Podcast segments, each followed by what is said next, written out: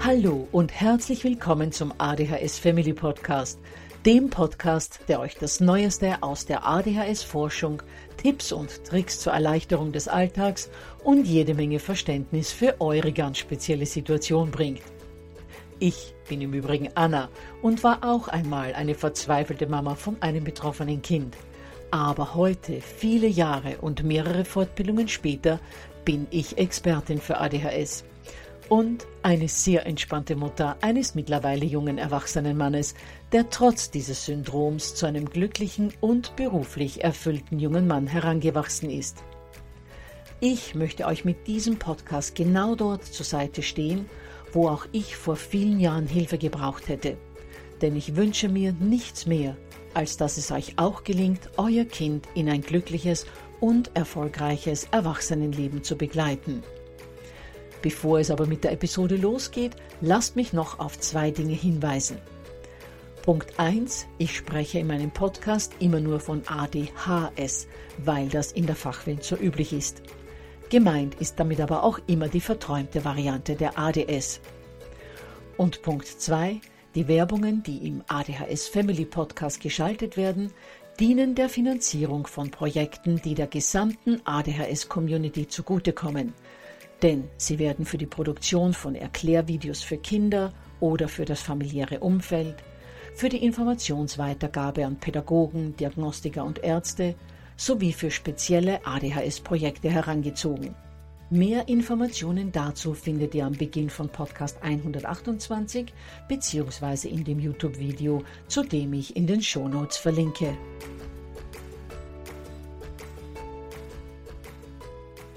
Ja, ihr Lieben, in den vergangenen beiden Episoden haben wir bereits über Übergänge gesprochen. In Folge 131 haben wir Gründe dafür angeführt, warum Übergänge so schwierig für von ADHS betroffene Heranwachsende zu meistern sind. In Folge 132 haben wir dann die kleineren, täglichen oder wöchentlich stattfindenden Übergänge besprochen und geguckt, wie man die so begleiten kann, dass sie den Kids leichter fallen. Und heute wollen wir uns einige große Übergänge ansehen, die einschneidende Ereignisse im Leben eines Kindes oder Jugendlichen darstellen und zu großen Veränderungen führen.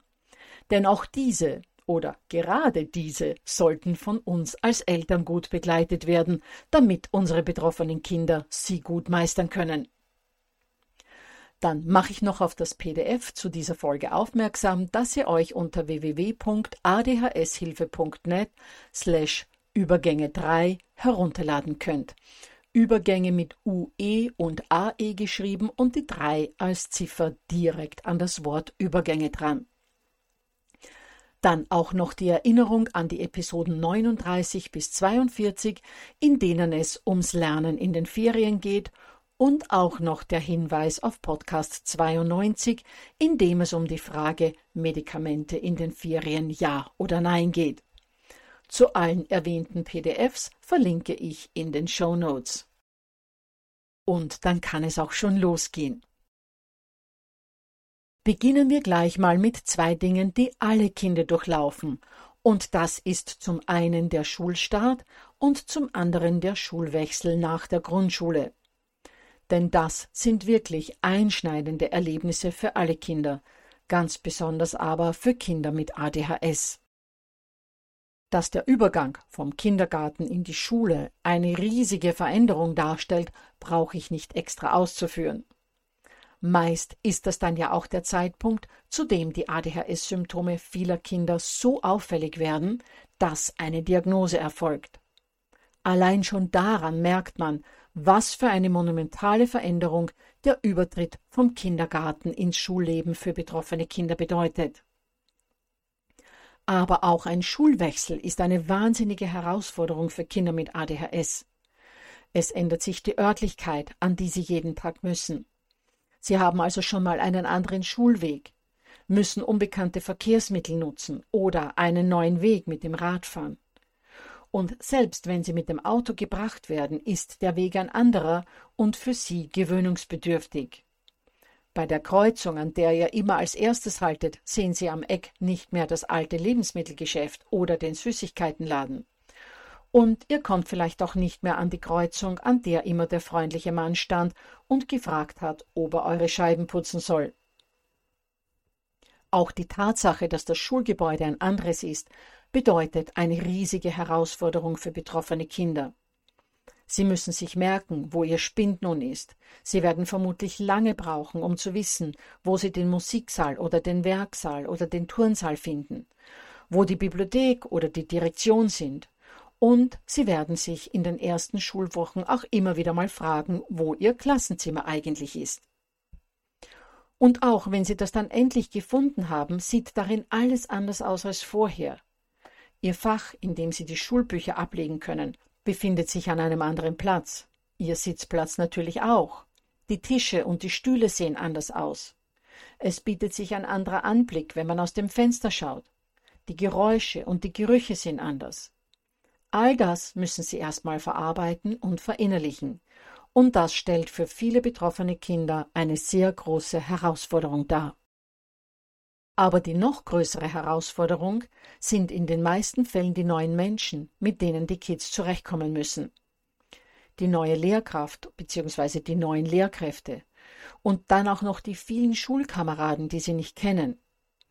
Gerade im Hinblick darauf haben viele Heranwachsende mit ADHS Angst, dass sie mit den neuen Schulkollegen nicht zurechtkommen könnten und diejenigen, die schon Mobbing-Erfahrungen oder zumindest Mobbing-ähnliche Erfahrungen gemacht haben, fürchten sich meist davor, dass ihnen in der neuen Schule auch wieder Ähnliches blühen könnte. Gut, wie kann man all das also entschärfen? Zuerst mal zum Schulweg. Fahrt den schon mehrmals mit eurem Kind ab und macht auf wichtige Eckpunkte aufmerksam. Gebäude, die sich euer Kind merken kann, um zu wissen, wo es abbiegen muss die Station, bevor es beim Bus aussteigen muss und dann natürlich auch die Ausstiegsstelle selbst. Seht euch Ampeln oder gefährliche Überquerungen von stark befahrenen Straßen an. All das kann helfen, den Übergang vom alten Schulweg zum neuen zu erleichtern. Wenn ihr die Möglichkeit habt, besucht auch das neue Schulgebäude schon mehrmals vorab und vielleicht könnt ihr ja über die Schulleitung auch schon erfahren, in welcher Klasse euer Kind im neuen Schuljahr untergebracht sein wird. Dann geht diesen Weg vom Schultor bis zum Klassenraum mehrmals ab, seht euch dabei auch die Anordnung der Spinde gut an und streicht auch hier schon eventuelle Besonderheiten heraus. Beispielsweise könnten Unter- und Oberstufe farblich getrennte Spinde haben oder auch räumlich getrennte. Macht euer Kind dann darauf gleich mal aufmerksam. Hebt beim Besichtigen des neuen Schulgebäudes aber auch die netten Dinge hervor, wie zum Beispiel ideenreiche Beschriftungen von Klassenzimmertüren oder die Fotos oder die Zeichnungen, die in den Gängen hängen. Geht mit eurem Kind vor allem auch den Weg von seinem Klassenzimmer, falls ihr das schon kennt, zur Direktion ab, denn nicht selten passiert es ja, dass Kinder mit ADHS bei Fehlverhalten zur Schulleitung geschickt werden und dann oft keine Ahnung haben, wie sie dorthin kommen. Ja, ja, ich weiß schon, ich soll den Teufel nicht an die Wand malen, aber besser euer Kind ist gewappnet, als es ist dann verzweifelt, weil es dort nicht hinfindet. Natürlich werdet ihr diesen Weg mit eurem Kind nicht mit dem Satz abgehen, solltest du mal zum Herrn Direktor müssen sondern ihr könnt das Abgehen dieses Weges damit begründen, dass es immer wieder mal vorkommen könnte, dass es von einer bestimmten Lehrkraft etwas braucht und dann findet es den Weg gleich. Normalerweise befindet sich das Lehrerzimmer ja in unmittelbarer Nähe der Direktion und auf die könnt ihr dann auch gleich hinweisen. Und wenn die Möglichkeit besteht, wäre es natürlich auch toll, wenn euer Kind die eine oder andere neue Lehrkraft vielleicht schon kennenlernen könnte. Allen voran natürlich die Klassenlehrerin. Jetzt werden sich natürlich viele denken, dass alle Kinder die neue Klassenlehrkraft auch gerne vor Schulstart kennenlernen würden und die dann echt viel zu tun hätte. Ich denke aber nicht, dass die Eltern von neurotypischen Kindern diesen Wunsch haben. Am besten, ihr vereinbart einen Gesprächstermin mit der neuen Lehrkraft, um zumindest mal vorsichtig auf mögliche Schwierigkeiten aufmerksam zu machen. Bei diesem Gespräch sollte euer Kind natürlich noch nicht dabei sein aber ihr könnt am Ende des Gesprächs euren Junior oder euer Mädel dann kurz dazu holen. Ein paar Minuten nette Plauderei mit der neuen Lehrkraft können hier schon viel von der Angst nehmen und diesen Übergang erleichtern. Gut, dann zum nächsten Übergang, der auf euer Kind zukommen könnte, und das ist ein Umzug.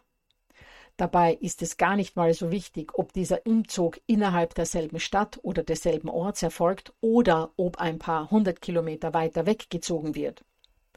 Ein Umzug ist für ein Kind mit ADHS immer ein riesengroßes Ereignis, wobei natürlich ein neuer Wohnort nochmal zusätzlich die Erschwernis bringt, dass alte Freunde verloren werden.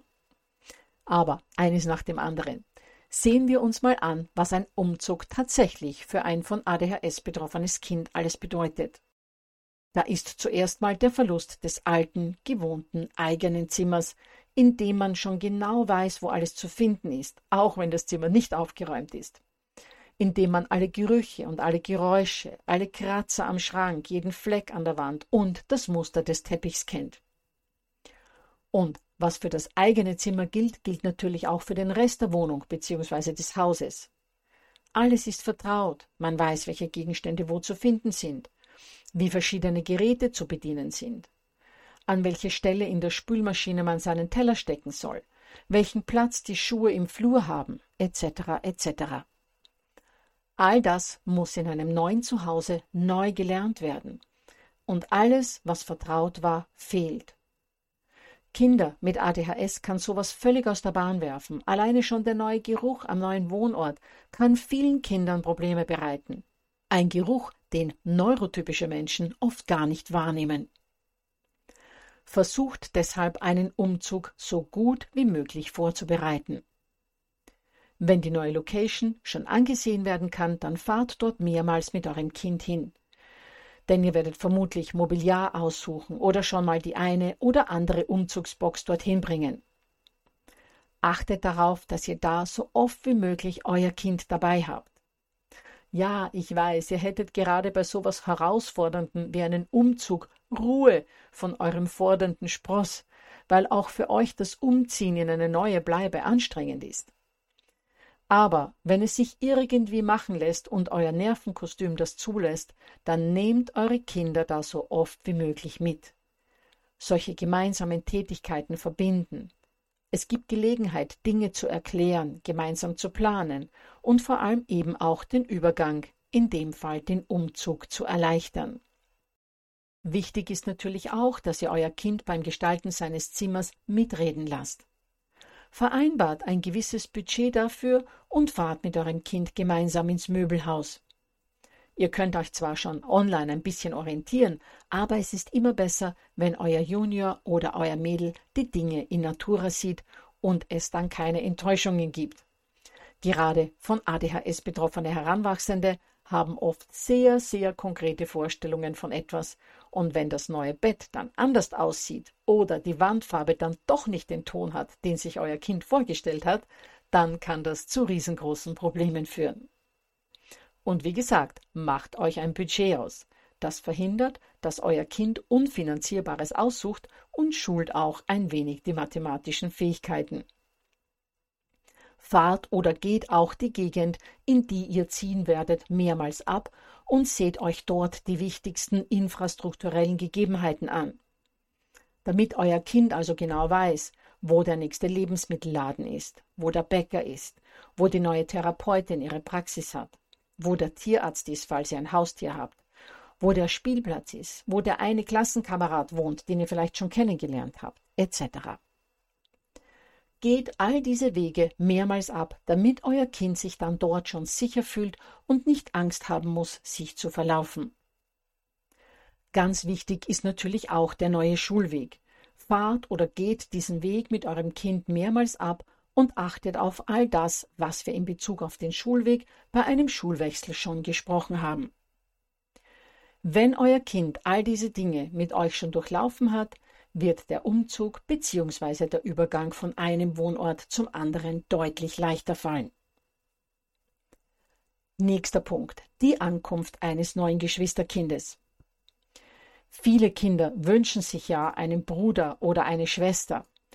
Es gibt aber auch einige, die gar nicht so erfreut reagieren, wenn sie erfahren, dass ihr bald nicht mehr zu dritt, sondern nun zu viert sein werdet.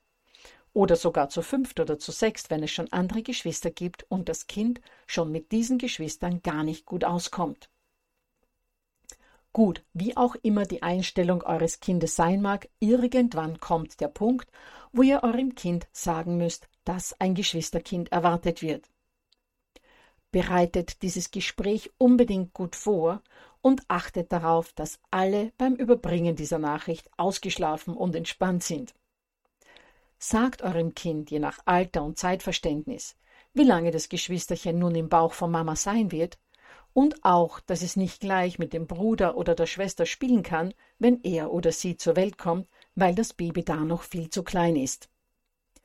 Besprecht auch, in welchem Zimmer das Kind schlafen wird und nehmt eurem Kind so gut wie möglich die Ängste, weil es euch dann ja teilen muss.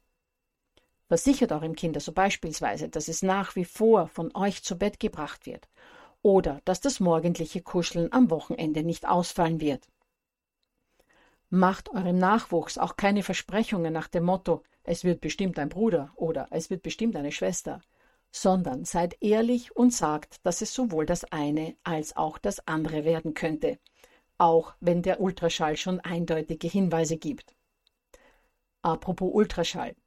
Nehmt euer Kind gerne zum Arzt mit und holt es dann beim Ultraschall kurz dazu, damit es schon mal Bekanntschaft mit dem Geschwisterkind machen kann. Tut dies aber nur, wenn ihr das Gefühl habt, dass das für euer Kind auch etwas ist, das es gerne sehen würde.